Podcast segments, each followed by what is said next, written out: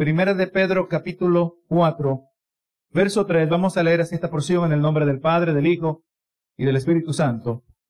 Amén. Baste ya el tiempo pasado para haber hecho lo que agrada a los gentiles, andando en lascivias, concupiscencias, embriagueces, orgías, disipación y abominables idolatrías. A esto les parece cosa extraña que vosotros no corráis con ellos en el mismo desenfreno de disolución y os ultrajan. Pero ellos darán cuenta al que está preparado para juzgar a los vivos y a los muertos, porque por esto también ha sido predicado el Evangelio a los muertos, para que sean juzgados en carne según los hombres, pero vivan en espíritu según Dios. Vamos a orar por esta palabra. Nos dirigimos a ti una vez más, Señor, conociendo una vez más que somos tus hijos, Señor, y, y siempre nosotros hace falta más sabiduría. Señor, tú, tú has declarado en tu palabra que el que necesita sabiduría, que la pida con fe y así con fe. Te pedimos sabiduría de lo alto. Señor, tu, tu pueblo en todo tiempo se ha encontrado en tiempos difíciles, Señor. Siempre ha habido enemigos del Evangelio, siempre ha estado el enemigo de nuestras almas, el acusador de los hermanos. Señor, aún en los tiempos donde ha habido en ciertos momentos alguna paz para tu pueblo, Señor amado, no quiere decir que el conflicto espiritual no continúa, Señor, por cuanto del momento que nosotros hemos venido y hemos pasado de muerte a vida, hemos pasado de las tinieblas a la luz, Señor, nosotros estamos en una lucha contra el pecado, Señor, nos hemos vuelto enemigos del diablo, enemigos del pecado, Señor. Aún también en muchas maneras, Señor, en combate con nuestra propia carne. Y necesitamos esa sabiduría que viene de lo alto. Señor, ese sustento espiritual. Y aquí, Señor, nos preparamos porque, Señor, una vez más, tú brindas de ese maná del cielo, ese maná espiritual, ese pan preparado, Señor, aquí un manjar en tu palabra para nuestro paladar espiritual. Señor, este pan que nos nutre, pero al mismo tiempo nos corrige, nos redarguye, que endereza lo torcido en nosotros. Este pan, que tu palabra eh, también habla de sí misma, que es un espejo, Señor, que revela cada uno nuestra verdadera condición. Esta palabra que es más cortante que una espada de doble filo, que penetra, Señor, y discierne los pensamientos e intenciones del corazón. Revélanos, Señor, la verdad acerca de nosotros mismos, porque somos buenos para ver quizás la paja en el ojo del hermano, ignorando también nuestro propio pecado. Ayúdanos, Señor, a ver aquello que nos distancia de ti, aquello que sirve de tropiezo, aquellas áreas donde nosotros también, Señor, hacemos nuestro propio sabotaje, nos hacemos daño a nosotros mismos, Señor porque queremos acercarnos a ti, queremos vivir en, eh, amándote a cada día más, Señor, transformados más y más a la imagen del Hijo, Señor, para gloria de tu nombre. Y así, Señor, con ese, con esa misma meta, Señor, yo me emprendo a predicar tu palabra para la gloria de tu nombre, no para que eh, admiración de los hombres, no para, Señor, para impresionar a nadie, sino, Señor, para agradarte y a ti en el proceso, ser de edificación para tu iglesia. Gracias, Señor amado te doy en el nombre de Cristo Jesús. Amén y amén. Y en esta noche está titulada esta predicación, Nuestro pasado y la presente realidad del pecador. Usted sabe, hermanos, que la vida de un hijo de Dios y de un incrédulo no podrían ser más diferentes. Nuestra identidad, nuestra motivación, nuestro propósito es satisfacción no podrían ser más distintos. Aquello que nos define, aquello que nos impulsa, aquello, aleluya, que nos motiva, lo que nos satisface es totalmente diferente a lo que satisface al incrédulo. Sabemos nosotros, hermanos, que nuestra existencia está definida por una nueva y marcada vida de santidad, ¿verdad? Tenemos una nueva vida que se nos ha dado. En muchas maneras hay paralelos cuando miramos al pueblo de Egipto que salieron de la esclavitud a una nueva vida en libertad en Dios. Pero ellos en sí mismos no sabían qué hacer a menos que fuera por los mandamientos del Señor. Una vida marcada por santidad, pero más la vida de ellos, los impíos, marcada por el desenfreno y el exceso en el pecado. Para nosotros, eso representa la vida del pasado. Para ellos, esa es su presente realidad. Ese es el contraste que vamos a estar mirando hoy.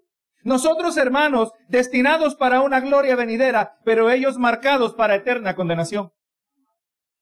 De manera muy efectiva, el apóstol Pedro, vamos a mirar que él se asegura que nos conste a nosotros cuál, cuán importante es esta fundamental distinción. Nosotros somos distintos a ellos, aunque nosotros éramos parte de ellos.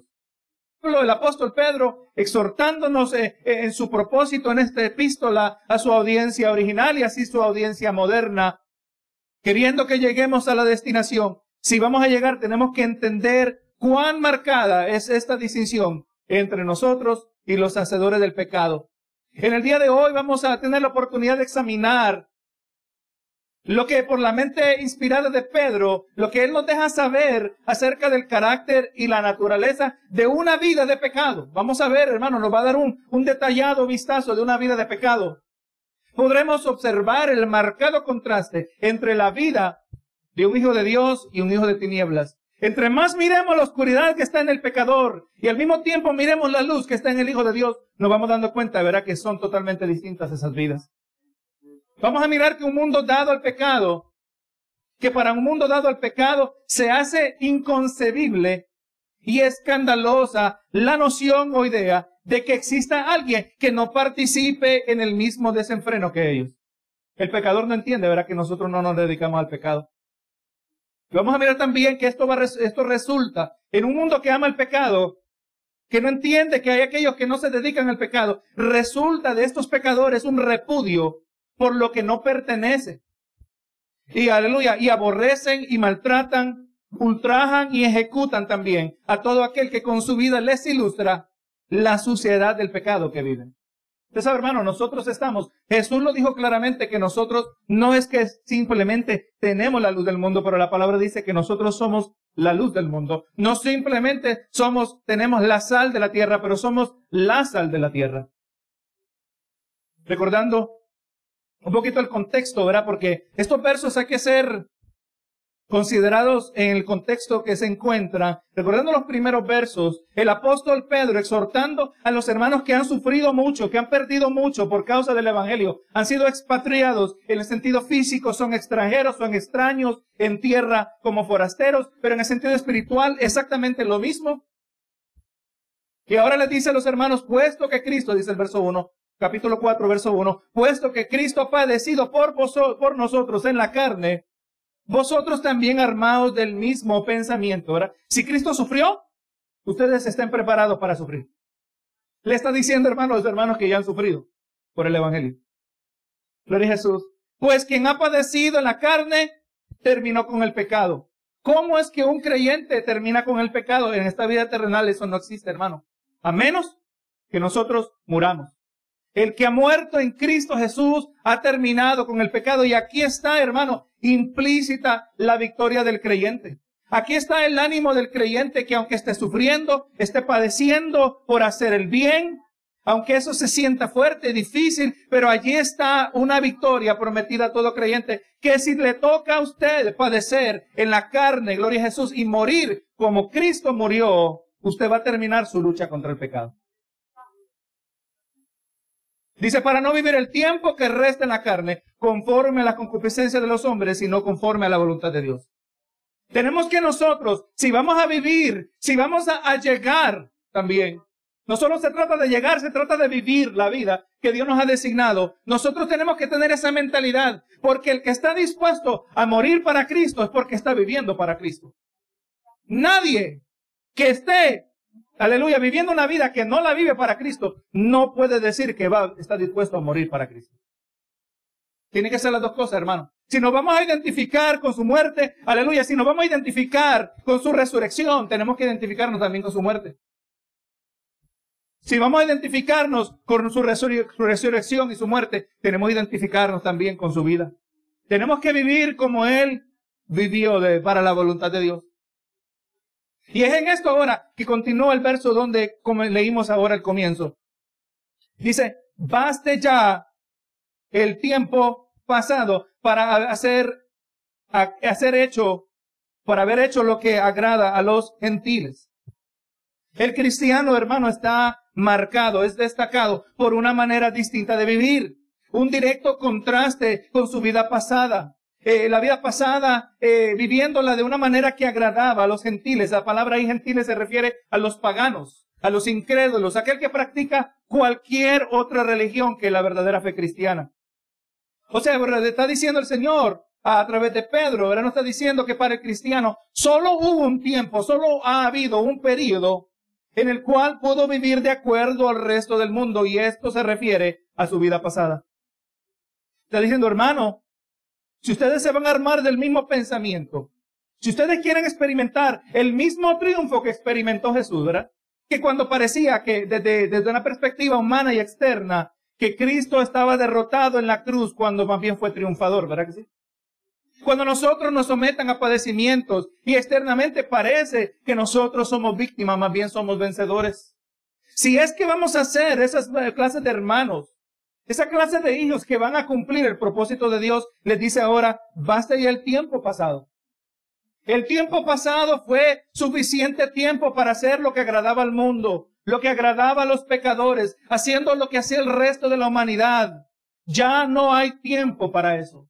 Ya no hay tiempo para vivir en la carne. Ya no hay tiempo, como dijo Pedro en el verso 2, ¿verdad? Para vivir el tiempo que resta en la carne. Eh, recuerden, miren lo que dice en el capítulo 4 de Efesios, verso 22. Pablo agrada y, agrega y dice, en cuanto a la pasada manera de vivir, despojados del viejo hombre, que está viciado conforme a los deseos engañosos. El viejo hombre esclavo al pecado el viejo hombre que no puede hacer nada contrario a su actual naturaleza inclinada hacia el pecado, conforme a los instintos y a los apetitos de la carne, como vamos a mirar en unos instantes. El apóstol Pablo exhorta a la iglesia en Éfeso y le dice, consideren su pasada manera de vivir. Hermano, ¿cuál es su pasada manera de vivir? En nosotros tiene que ver, tiene que haber un marcado comienzo una distinguible, gloria a Dios, eh, una distinción entre la pasada manera de vivir, aleluya, y la actual manera de vivir como hijo de Dios. No puede ser una transición tan, tan, eh, eh, aleluya, indetectable que simplemente adoptamos el nombre de cristiano, pero seguimos viviendo igual. La palabra nos ayuda a entender lo que es la pasada manera de vivir, por eso tenemos que escudriñar las escrituras. Y hay que identificarla, todos los aspectos y hay que despojarse del viejo hombre. Hay que identificar al viejo hombre usando la palabra del Señor. Eso no se puede resumir en una expresión. Eso no se puede resumir en un verso. Eso lo vamos descubriendo, hermano, conforme a la palabra del Señor. Orgullo en ocasiones. Arrogancias quizás. Espíritu de crítica. Quizás el, hombre antiguo no perdonador tenemos que despojarnos continuamente. Tenemos que identificarlo para poderlo despojar, ¿verdad? Hay que, el apóstol Pablo habla de una acción de desvestirse y también de vestirse del nuevo hombre. La meta es, recuerde lo que dijo el salmista. El salmista dijo, ¿quién entenderá sus propios errores? Líbrame de los que me son ocultos. Él, aleluya, bajo inspiración del Espíritu Santo, estaba hablando algo en directa relación a lo que Jesús dijo en Mateo 7, ¿verdad? Hablando, gloria a Dios, de que somos expertos en ver la paja en el ojo del hermano sin poder identificar la, la viga que sale de nuestro propio ojo. Podemos ver claramente el pecado en la vida del hermano, pero al mismo tiempo somos muy malos, somos ciegos para ver nuestro propio pecado. El, salmista decía, líbrame de lo que me son ocultos, líbrame de mis errores, líbrame de mis pecados, aquellos a los cuales, aunque yo no los pueda ver, pero me afectan. El hecho que usted no sepa que tiene una enfermedad no quiere decir que usted no sufre de esa enfermedad, ¿verdad? El peligro, las la enfermedades más peligrosas son aquellas que nosotros no sabemos que tenemos, ¿verdad? Porque mientras eh, permanecen indetectadas, están haciendo daño a nuestro organismo. Así también el pecado, hermano. El pecado necesita ser detectado. Y esto es algo que lo vamos a hacer toda la vida de nuestra, toda la vida, toda nuestra jornada terrenal. Pablo le llama a este tiempo la pasada manera de vivir, le llama el viejo hombre, una vida que estaba, que es relegada, que está, eh, queda en el pasado, por cuanto, como nos dijo en 2 de Corintios 5, 17, de modo que si alguno está en Cristo, nueva criatura es. Por eso está en el pasado. Por eso es el viejo hombre. Por eso es la pasada manera de vivir. Por eso ya se hace distinción, como dijo Pedro, el tiempo baste el tiempo pasado. Ese es el tiempo pasado, esa es la pasada manera de vivir, ese es el viejo hombre, por cuanto si el, que viene a Cristo es una nueva criatura. ¿Y las cosas viejas pasaron? Y aquí todas son hechas nuevas. Esa es la grande misericordia de Dios, hermano. Al más grande pecador, el apóstol Pablo se llamaba a sí mismo que era el más grande pecador entre todos los apóstoles. Y a Pablo lo llamó y el Señor lo usó. Mira la gracia mostrada al mismo apóstol Pedro, que negó a Jesucristo. Aleluya. Y en esa ocasión donde Jesús le preguntó en tres ocasiones, Pedro, ¿me amas? Vemos que allí el Señor lo restauró, hermano. Le dijo que, que apacentara a sus ovejas. Hermano, si verdaderamente somos peregrinos, cuya estadía terrenal es transitoria, ¿verdad? Eso es lo que significa ser peregrino, porque no somos de aquí donde estamos en el momento. Si somos peregrinos con una estadía terrenal transitoria, pasadera, el tiempo de vivir como gentiles ha acabado. El tiempo de vivir como el resto del mundo se ha terminado. Tiene que haber una clara distinción entre nuestras vidas a comparación de nuestras vidas pasadas. El apóstol Pedro ahora procede a pintarnos una clara imagen de la vida de alguien sin Cristo. Digo el apóstol Pedro, baste ya el tiempo pasado para haber hecho lo que agrada a los gentiles. Por ejemplo, dice aquí andando en las sirias. Aquellos actos inmorales que por naturaleza son descontrolados. Se requiere, hermano, aleluya, en esa persona que está dado a la lascivia, también en su corazón, por el otro lado, se encuentra un desaire total por toda clase de restricción. Aquel que anda en lascivias, usted le habla, tú no puedes hacer eso. Tú no puedes andar en los apetitos de la carne de manera descontrolada. Ellos rehusan escuchar toda estructura de santidad. Especialmente aquellos límites que para protección nuestra nos prescribe la palabra del Señor. Dice también andando en lascivias, concupiscencias, hablando de esos, eh, una entrega a los apetitos, una entrega a lo que también se le puede llamar las bajas pasiones y excesos, dice embriagueces, o simplemente podremos decir borracheras. Usted sabe que la expresión ahí traducida embriagueces literalmente significa rebosando de vino. Otra categoría, y vamos mirando que lo que une todo esto, una categoría más, donde los excesos son expresados de forma de la vida, que forman parte de la vida del impío. Esto vamos mirando varias maneras que se expresan los excesos. En este caso, el consumo excesivo del alcohol que caracteriza al borracho. Dice orgías, hablando de celebraciones o fiestas de fornicación y toda clase de suciedad expresada en la carne. Hermano, totalmente lo opuesto a la reverencia que caracteriza el pacto o compromiso dentro del matrimonio. Vemos que el Señor nos da parámetros, el Señor nos, nos, brinda linderos, eh, fronteras que no debemos cruzar. Por eso la palabra habla, eh, aleluya, que cuando se habla del pecado es una transgresión. ¿Verdad? Aleluya, de cruzar un límite establecido. El pecado es cruzar aquello que Dios ha prohibido.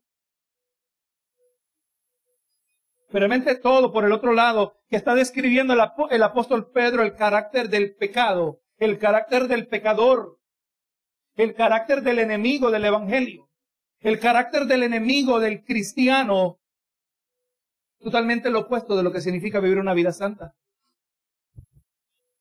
Dice, andando en la Siria, concupiscencias, embriagueces, orgías, dice disipaciones. En otras palabras, hermanos, parrandas. Parrandas, hermanos, está hablando a fiestas que quizás no necesariamente requiere que se beba en exceso, pero se presta, hay oportunidad para el exceso. Y dice, y abominables idolatrías.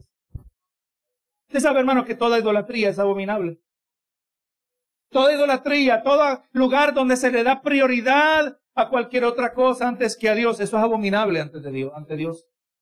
El adorar a la criatura antes que el creador. Hermano, esta conducta era normal en el mundo que resultó de la influencia greco-romana, o sea, la influencia del pasado imperio griego, y en aquel entonces el actual imperio romano, y esta produjo una cultura que no encontraba nada malo e inmoral, porque esto formaba parte de sus actos religiosos. Esto era una práctica normal del cumplimiento de su adoración a sus dioses paganos. Vemos que en relación a esto, el apóstol Pablo nos ilumina. Aleluya. Lo que se encuentra en el juicio de Dios, Romanos 1.24. Mira lo que Dios dice acerca de aquel que quiere pecar, aquel que no tiene intención de arrepentirse, aquel que quiere extralimitarse, cruzar los linderos, transgredir, eh, aleluya, los mandamientos de Dios. Mire lo que dice aquí el Señor acerca de aquellos que quieren pecar, por lo cual también Dios los entregó a la inmundicia. Hermano, le voy a decir que la razón por la cual nosotros no vemos la más plena expresión de la maldad en este mundo, por malo que sea, es porque Dios siempre limita al diablo. Recuerda, hermano, la maldad que el maligno quiso desatar sobre Job. Dios la permitió con un propósito, pero la permitió con límites, ¿verdad que sí? El Señor actualmente, en el día de hoy, principalmente por amor a su pueblo, por amor a los electos, ¿verdad? aquellos que son electos, aquellos que han sido, como lo dijo Pedro en primera de Pedro, capítulo 1, electos según su presciencia, ¿verdad? su prognosis. Dice la palabra que desde la creación del mundo su nombre está escrito en el libro de la vida, ¿verdad? El Dios omnisciente, todo lo sabe. Por amor a los electos, los electos actuales y los que están por venir a los caminos del Señor, todavía restringe la maldad. Pero vemos que hay casos donde el Señor, aquel que quiere pecar, en el caso de individuos, y vamos mirando que también eventualmente en el caso de sociedades, el Señor los entrega a inmundicia, dice aquí, los entregó a inmundicia en las concupiscencias de sus corazones, de modo que deshonraron entre sí sus propios cuerpos. ¿Estamos mirando eso en el día de hoy, hermano? desde el momento que se les dio el matrimonio homosexual, que no es matrimonio, no fue suficiente, ¿verdad que sí? Estamos mirando que cada vez más eh, hacen más, hermano, y lo que hacen con sus propios cuerpos, hermano, nosotros ni siquiera queremos imaginar. La maldad y la perversión que se encuentra en estos individuos que Dios entrega a inmundicia. Dice ya que cambiaron la verdad de Dios por la mentira. Están dispuestos a creer cualquier cosa que se les presente excepto la verdad de Dios. Son idólatras, dice, honrando y dando culto a las criaturas antes que el Creador, el cual es bendito por los siglos. Amén.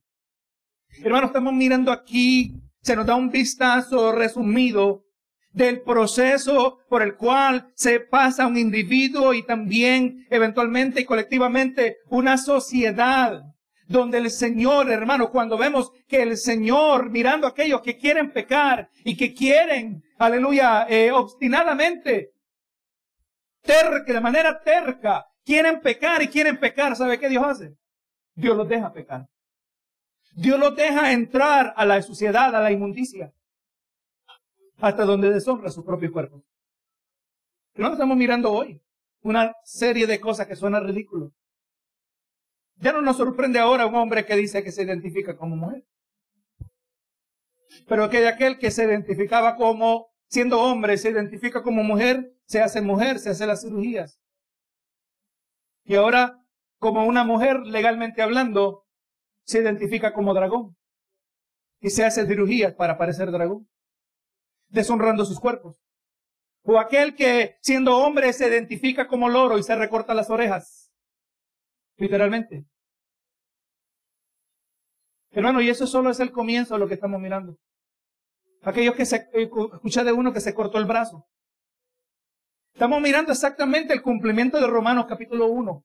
Ese es el producto, hermano, de corazones paganos, corazones entregados a la maldad. Y eso es lo que es normal, hermano.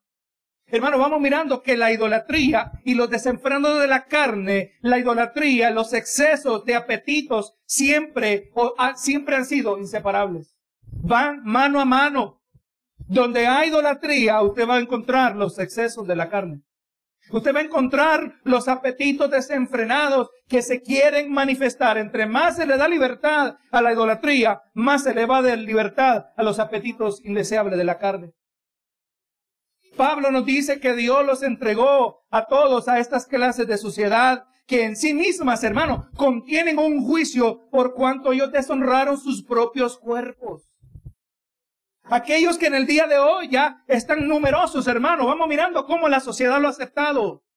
En, en Estados Unidos, o en, mejor dicho, en Europa, están permitiendo que un niño o una niña que ni siquiera ha llegado a la etapa donde se empieza a desarrollar su cuerpo, ni siquiera llegado a la adolescencia, se le está permitiendo o hasta se le está obligando, si así lo quiere, que sus padres permitan que se haga la cirugía. Algo irreversible.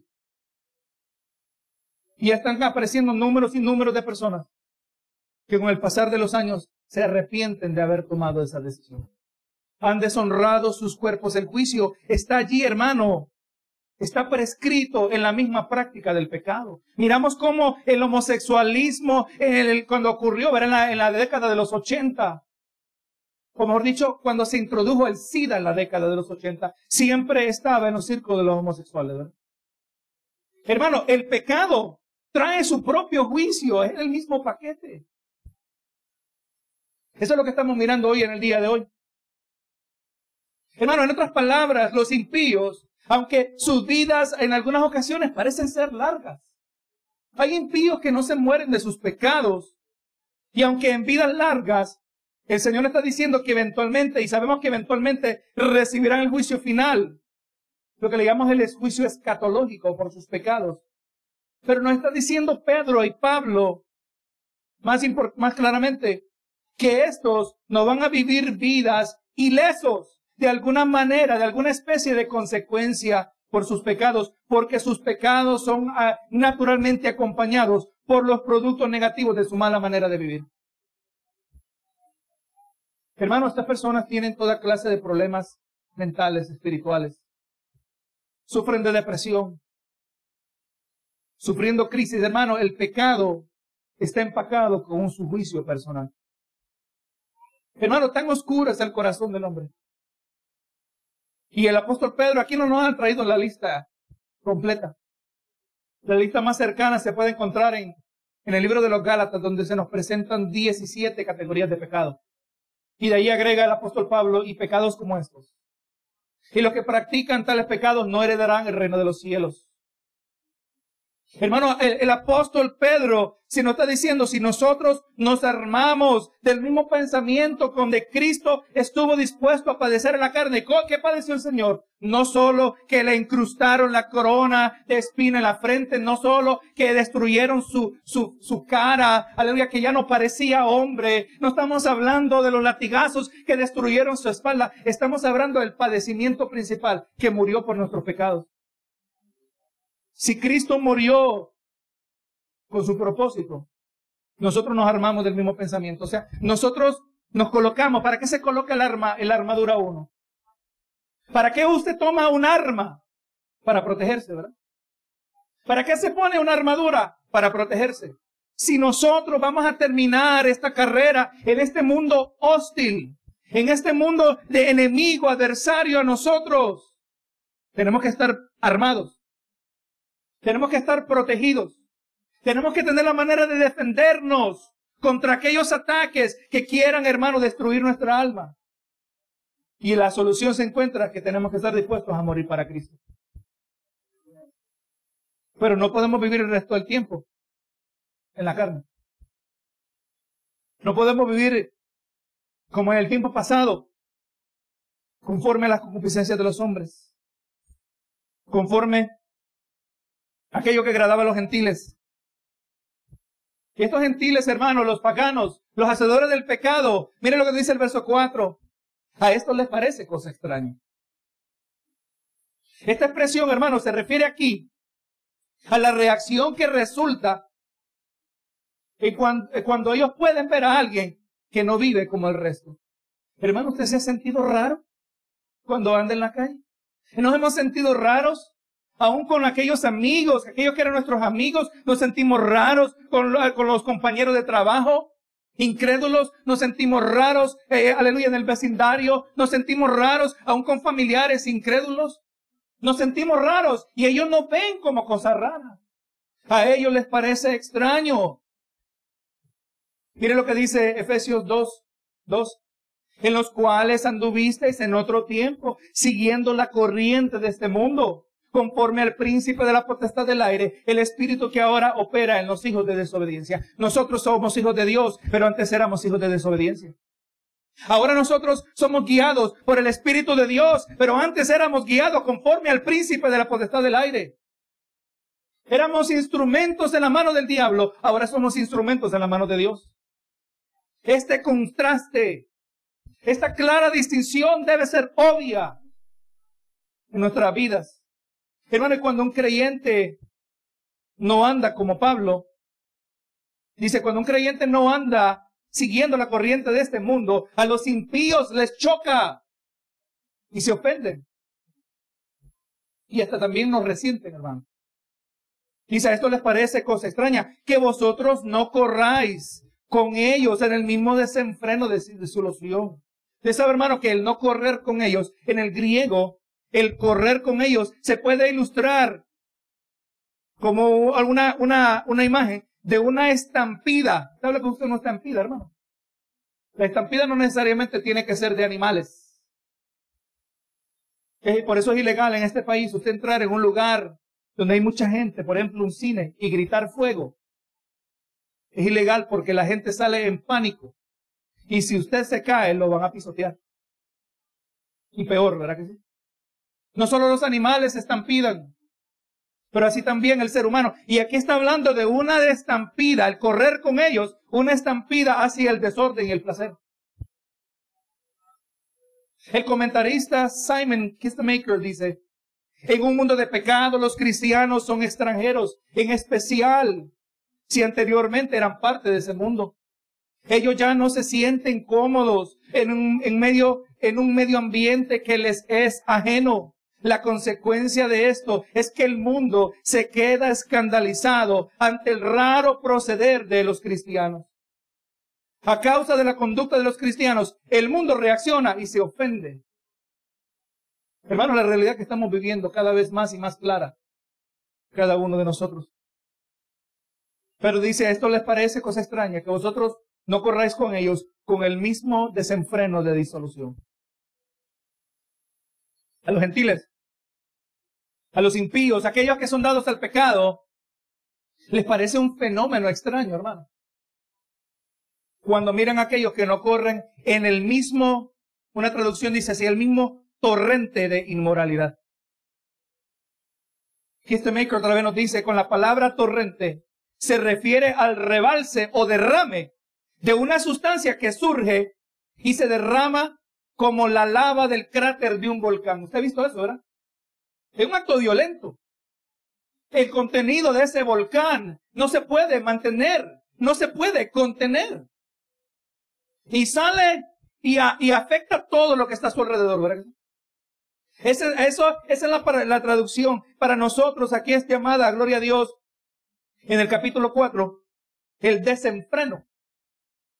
Pero también se puede traducir una torrente.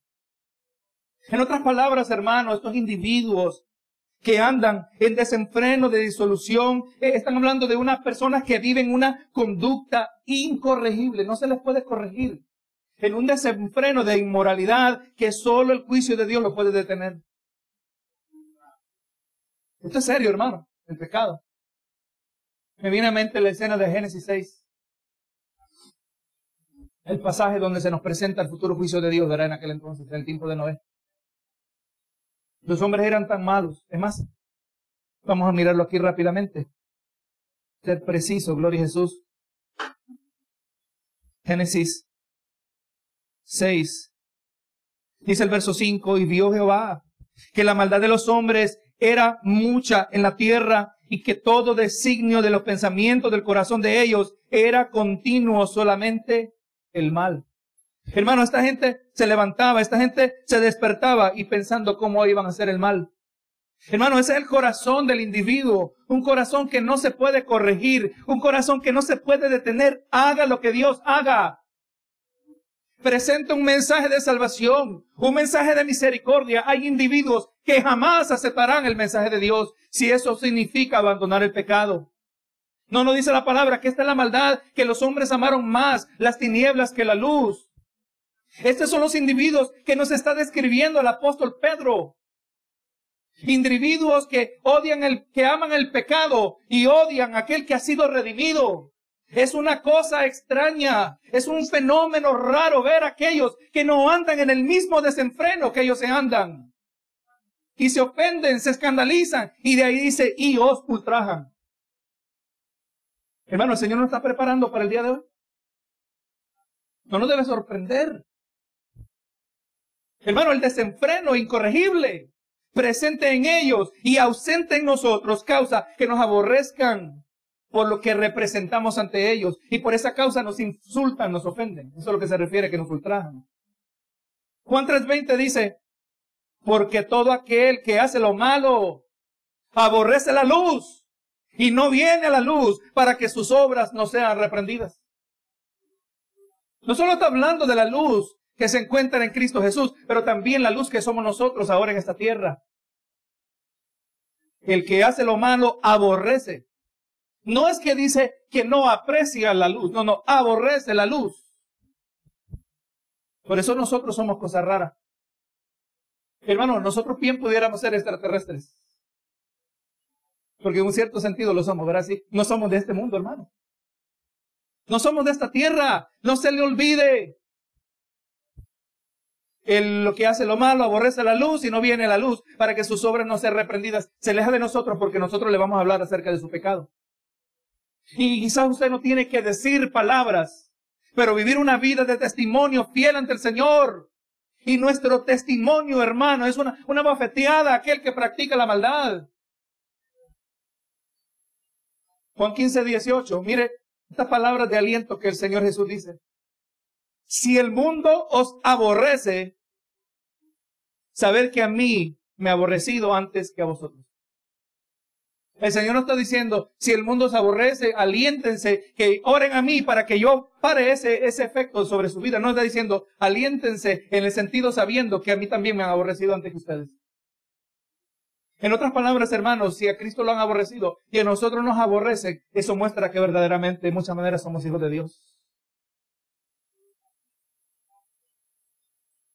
Bien tenebroso, bien siniestro, bien macabro el escenario que se nos ha pintado acerca del corazón del pecador, entregado a la maldad, amando las tinieblas, amando al diablo que es su Dios. Y ahora al otro lado nosotros los hijos de Dios.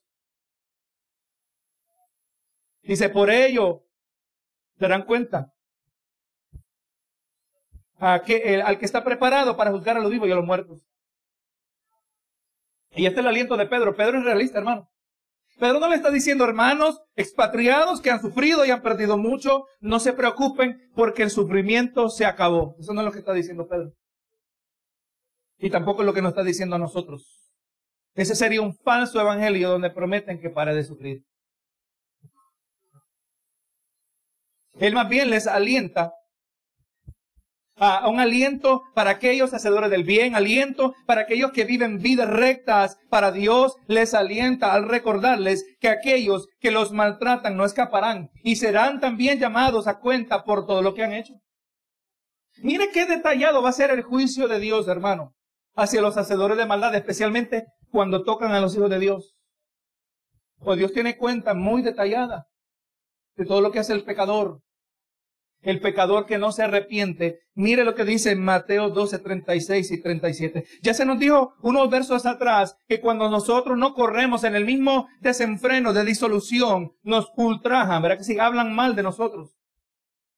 Mire lo que dice Mateo 12, 36 y 37. Dice, más yo os digo, más yo os digo, que toda palabra ociosa, o que, o sea, toda palabra que no produce algo bueno, toda palabra que no sirve para nada, toda palabra ociosa, que hablen los hombres, de ella darán cuenta en el día de juicio. Si una palabra que no fue de bendición Y aunque no sirvió para nada, imagínese ahora una palabra que ha servido de ofensa. También Dios tiene cuenta de ellas. Y dice el 37, porque por tus palabras serás justificado y por tus palabras serás condenado. Dios no solo nos va a juzgar, Dios no solo va a juzgar al hacedor de maldad basado en sus obras, pero también basado en sus palabras. Si es verdad que nunca mataste a nadie, pero con tus palabras prácticamente lo hiciste. Tus palabras de odio, las palabras dice que de la abundancia del corazón habla la boca, es lo que dice Jesús en este mismo capítulo. Y dice Pedro otra vez, volvemos aquí a Pedro. Pero ellos darán cuenta al que está preparado para juzgar a los vivos y a los muertos. Los vivos, siendo aquellos que estaban presentes durante el tiempo de que se escribió esta epístola. Y los muertos también sabemos que serán juzgados. Mira lo que dice Pablo acerca del juicio. Segunda de Tesalonicenses capítulo 1 en el verso 6, porque es justo delante de Dios pagar con tribulación o aflicción, pagar con tribulación a los que os atribulan. Y a vosotros que sois atribulados, daros reposo con nosotros. Mire, mire el contraste, hermanos. Los hacedores de maldad, los que maltratan a los hijos de Dios, ellos van a ser atribulados, van a ser, hermanos, recibir el juicio, van a ser afligidos, van a recibir aflicción. Vamos a mirar por toda la eternidad, pero por el otro lado los hijos de Dios van a recibir reposo. No siempre va a ser así, hermano. Ese es el aliento del creyente. Pase lo que pase en esta vida, como consecuencia de nuestra obediencia al Señor, ese le dice la palabra, esta leve tribulación momentánea. Es leve en comparación con lo que nos espera.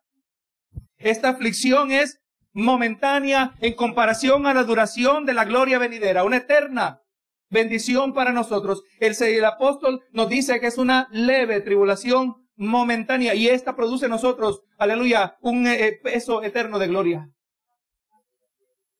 La recompensa se hace más sustancial para aquel que está dispuesto a sufrir para Cristo. Para aquel que está dispuesto a sufrir por amor a Cristo. Y entonces dice, es justo que Dios va a pagar, aquellos va a pagar con la moneda, con la misma moneda. Como dice en Apocalipsis acerca de la gran ramera, pagarle con la misma moneda, pagarle el doble. El Señor justamente va a hacer lo correcto, va a tribular a los que atribulan, va a afligir a los que han afligido a los hijos de Dios. Y mientras ellos son afligidos, los hijos de Dios van a recibir reposo y descanso en el Señor. ¿Cuándo va a venir el reposo? ¿Cuándo va a venir el descanso? Cuando se manifieste el Señor Jesús desde el cielo con los ángeles de su poder. Dice, y en llama de fuego para dar retribución a los que no conocieron a Dios, ni obedecen al Evangelio de nuestro Señor Jesucristo. Los cuales, dice, mire, mira qué severo se pone aquí, los cuales sufrirán pena eterna de perdición, pena eterna, cadena perpetua para siempre de perdición, excluido de la presencia del Señor y de la gloria de su poder. Déjeme recordarle y aclararle que el infierno no es el lugar donde Dios no está. Dios es omnisciente y aún en el infierno está presente. Y ese será el tormento del pecador, porque nunca podrá escapar de la presencia de Dios. Pero le voy a decir que el infierno es el lugar donde no está la gracia del Señor. La gracia del Señor es el descanso que es que espera a los hijos de Dios. Los que han estado dispuestos a vivir y morir y sufrir por causa de amor a su Salvador. Ese es nuestro aliento, no un una fingida promesa de que el sufrimiento se acabará en esta vida terrenal. Esto está fuerte, hermano. El Señor está preparado a juzgar a los vivos y a los muertos. Nadie se va a escapar. Nadie, ni siquiera uno, ni una palabra mal dicha de la cual alguien no se haya arrepentido. Nadie escapará. No se nos olvide quiénes somos nosotros, hermanos. No, aquí está marcado quiénes son los hacedores de maldad. ¿Quiénes son los pecadores? Eh, los que aman las tinieblas, los que le chocan, los que viven, eh, los que chocan y se escandalizan de los que viven vidas rectas. No seamos nosotros esas personas. Baste ya el tiempo pasado para haber vivido de esa manera. Ahora vivamos de manera donde nuestro pensamiento principal, que nos protege contra cualquier cosa que enfrentemos en esta vida en obediencia a Cristo, nos vamos a armar del mismo pensamiento que Cristo padeció la carne, así también nosotros. Estoy diciendo, hermano, o Pedro nos está diciendo. Tenemos que orar y pedirle al Señor que nos moldee, nos transforme al punto que tenemos que estar dispuestos a morir para Cristo. Yo no le estoy diciendo que usted haga profesión de tal lealtad en esta noche.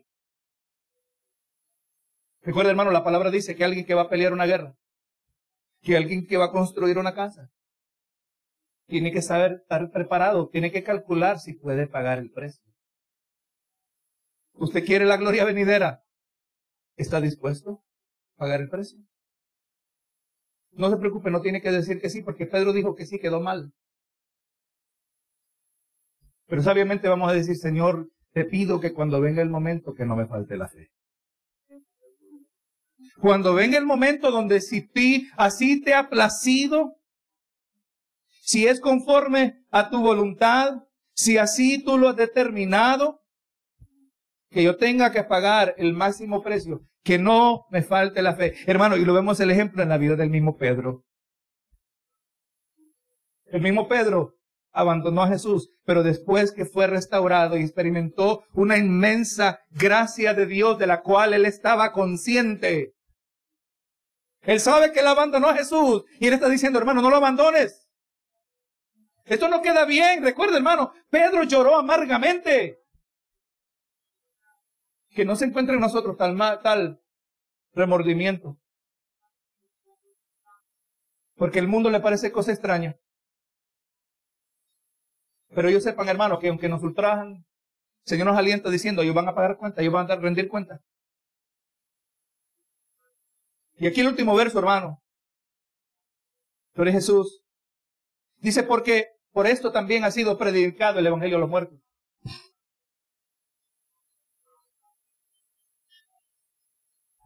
El contexto de este verso. Pedro nos deja saber que el Evangelio ha sido predicado específicamente para aquellos que han muerto o aquellos, vamos a llamar así, aquellos que duermen. Cuando usamos esa expresión, estamos hablando de creyentes. Este evangelio es el evangelio de los vivos y también de los que han muerto, de los que mueren, los que duermen aquellos que han muerto en Cristo, pero también resucitarán con cuerpos glorificados. Este es el aliento, esta es la fortaleza, es lo que lo motiva al creyente a llevar, a llegar a esa, terminar esa carrera a la cual hemos sido llamados, no importando el costo. El evangelio siempre nos impactará y aunque muramos, no quiere decir que el impacto del evangelio se acabará. Dice, por eso también eh, ha sido predicado el evangelio a los muertos, para que sean juzgados en carne con, según los hombres. O sea, cuando un creyente es sentenciado a muerte por sus perseguidores. Este es el aliento, hermano. Aunque ustedes sean sentenciados a muerte, aunque ustedes siendo juzgados en carne según los hombres, pero también el Evangelio ha sido predicado o aquellos que murieron en Cristo Jesús. Y cuando son sentenciados a muerte, cuando son ejecutados, jugados según la carne, pero vivan en un espíritu según Dios. Vemos aquí otra vez esa dualidad de la vida del creyente. Una es la realidad física, otra es la realidad espiritual. Y aunque lo han ejecutado su cuerpo, pero su espíritu no lo puede matar. Y cuando el creyente muere físicamente, ahora está vivo según el espíritu en Dios. Su jornada ha terminado pareciera que murió derrotado y ejecutado, pero más bien murió victorioso para la gloria del Señor. Y ahora está delante del Señor, porque eso es lo que es la muerte para el creyente. La muerte se define en estos términos, ausente del cuerpo, delante del Señor. Yo nunca he escuchado, hermano, una historia de alguien que ha podido ver el cielo y que le dice a Dios, Señor, por favor, déjame volver. ¿He escuchado alguna historia así? No importa cuánto amamos a nuestros seres queridos. No importa cuántas bendiciones terrenales hay en la vida presente. Pero aquel que experimenta un aspecto de la gloria venidera, hermano, ¿por qué va a aceptar algo inferior y pasa de él? Juzgados en la carne, según los hombres. Ejecutados, aquellos ejecutados también vivan en el espíritu, según Dios. Pedro está diciendo, queriendo decir a los creyentes, aun cuando experimentan algún trato injusto, incluyendo la muerte, que deben estar dispuestos a sufrir sabiendo que lo único que la muerte puede hacer es triunfantemente introducir su espíritu eterno a la gloria eterna en el cielo. Hermano, es que es eso lo que tenemos que mirar, a nosotros comprender el triunfo que se hizo manifiesto en la muerte de Cristo Jesús, entendiendo que ahí donde hubo sacrificio, ahí donde hubo muerte, allí también hubo triunfo porque fue en obediencia al Señor. Cuando en nosotros también haya sacrificio, cuando en nosotros también haya muerte, por obediencia al Señor también habrá triunfo para nuestras almas. La muerte nos introduce a una triunfante vida eterna en el cielo. Hermanos, el Evangelio tiene un poderoso efecto en el presente, pero su más poderoso impacto será en el futuro, en la gloria venidera reservada para nosotros. ¿Qué gloria venidera? Pedro le llama así, primera de Pedro 4, 1, 5. primera de Pedro 1, 4 y 5 dice, para una herencia incorruptible, incontaminada e inmarcesible, reservada en los cielos para vosotros, que sois guardados por el poder de Dios mediante la fe para alcanzar la salvación que está preparada para ser manifestada en el tiempo postrero. Hermano, lo que Dios tiene preparado para nosotros ni siquiera lo podemos imaginar. Yo no puedo imaginar lo que significa, lo que representa calles de oro y mar de cristal. Eso es simplemente lo más aproximado que la, nuestra mente carnal puede concebir. Pero lo que sí nos dice Pedro acerca de lo que está para nosotros, el que muere fielmente, que será recompensado, hay una bendición que nadie nos la puede quitar. Ese es el aliento del creyente, hermano. Y así, hermanos, en el día de hoy hemos podido examinar ese drástico contraste entre la vida de un hijo de Dios y de la de un hijo de perdición. Pedro exhortó a su audiencia original y también a nosotros que el estilo de vida que formaba parte del pasado debe quedarse en el pasado. Vidas dadas al exceso, al desenfreno y a la inmundicia son incapaces de comprender y considerar y consideran cosa extraña a aquellos que no se dejan llevar por tal torrente de pecado. Está marcada la distinción en los hijos de Dios, que esto resulta escandalosa para los hijos de tinieblas. Estos se ofenden y hablan mal. Se ofenden y maltratan. Y cuando posible ejecutan a aquellos que no son de este mismo desenfreno de pecado. Lo dejo con lo que dijo Jesús en el libro de Juan, capítulo 15, verso 19. Si fuera del mundo, el mundo amaría lo suyo. Pero porque no soy del mundo, antes yo os elegí del mundo y por eso el mundo os aborrece. Hermano, cuando el mundo nos aborrece, recordemos que eso nos está identificando que nosotros somos verdaderamente hijos de Dios. Y me viene, hermano, a mente, y dije que es el último verso, pero viene este verso, primera de Juan 3, verso 1. Hermano, qué mejor cosa que nosotros recordar que somos hijos de Dios. Y mire lo que significa nosotros saber que somos hijos de Dios. Primera de Juan 3 dice, por lo cual, mira, dice, mirad cuál amor nos ha dado el Padre. Para que seamos llamados hijos de Dios. Por eso el mundo no nos conoce porque no le conoció a Él. Cuando el mundo nos aborrece, eso nos identifica como hijos de Dios. Y cuando nosotros somos recordados de que somos hijos de Dios, eso nos deja saber que el Padre nos ama a cada uno de nosotros. ¿Qué más podemos pedir nosotros, hermanos? Que siendo sacados de lo más malo de este mundo, hemos sido electos. Y ahora el Señor ama a aquellos que no eran fáciles de amar. Y entregó su vida por cada uno de nosotros. Cristo padeció en la carne, padeció por vosotros la carne, vosotros armados del mismo pensamiento. Señor amado, en el nombre de Jesús, te doy gracias que a pesar de mis limitaciones, a pesar, Señor, de que soy un hombre lleno de, de errores, un hombre también contaminado con la mancha del pecado, tú me has redimido como instrumento, Señor. y que yo mismo en el proceso he sido impactado por esta palabra, Señor. Mira cada hermano presente, cada hermano en el altar, cada hermano en la nave, cada hermano que nos escucha, Señor. Yo espero que tu palabra haya llegado y traspasado nuestros corazones. Señor, se nos ha pintado un claro escenario del corazón de aquel que es dado a la maldad, el hacedor de pecado. Esa nos describía a nosotros antes, Señor. Esos éramos nosotros, eso era nuestro pasado. Pero esa es la represente realidad del pecador. Ayúdanos, Señor, que jamás olvidemos nuestra identidad.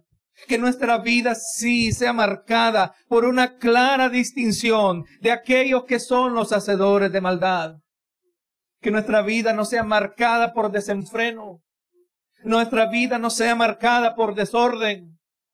Nuestra vida sea destacada por una entrega a ti. Señor, doblegamos rodilla. Doblegamos nuestros corazones al frente al Rey de Reyes y Señor de Señores que si nosotros, igual que Israel, aleluya, teníamos razón para temer al escuchar la presencia de Dios manifestada en el monte. Nuestros corazones llenos de temor y temblor. Pero Señor, tú en la cruz rompiste esa, esa cortina y nos ha brindado acceso a Dios.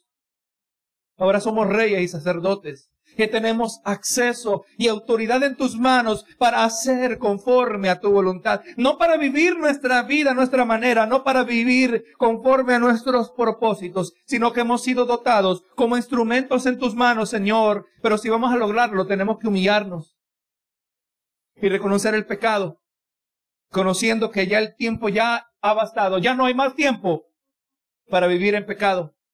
Ya no hay más tiempo para vivir el tiempo que resta en la carne sino para vivir para Cristo. Y como tú nos has dicho, Señor, a través de esta carta, yo no voy a poder morir para Cristo si yo no vivo para Cristo en el día de hoy. Señor amado, que todo obstáculo en nuestra vida, en nuestros corazones, aleluya, sea iluminado, Señor. Cada uno que ha pasado al altar, me uno, Señor, con su vida. Me uno, Señor, en sus necesidades. Cada hermano presente, Señor. Cada hermano que escuche esta palabra pastoral bajo el cuidado de tu palabra, Señor amado, en el nombre de Jesús. Presentamos esta palabra, Señor, entendiendo y recordando la exhortación que somos llamados a no ser oidores olvidadizos, sino hacedores de tu palabra. Señor, recibimos las palabras de aliento, donde tú no nos pintas un cuento de hadas, sino una verdadera, aleluya, realidad donde nosotros entendemos que quizás tengamos que pagar un precio, Señor, pero que lo podamos hacer para la gloria de tu nombre. Gracias, Señor. Te doy y te lo pido todo, Señor, en el nombre de Cristo Jesús. Amén y amén.